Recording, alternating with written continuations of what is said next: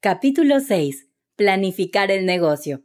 Este paso es esencial para crear negocios exitosos. Ahora que ya sabemos que la idea es rentable, viable, debemos planificar cómo vamos a operar.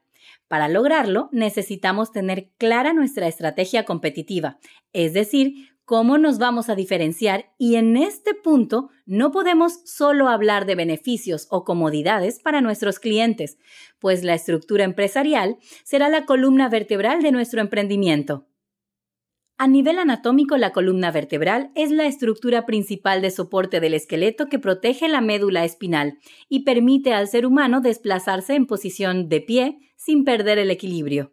A nivel empresarial, esta estructura será nuestro soporte para mantenernos en pie, caminar y correr siempre con estabilidad.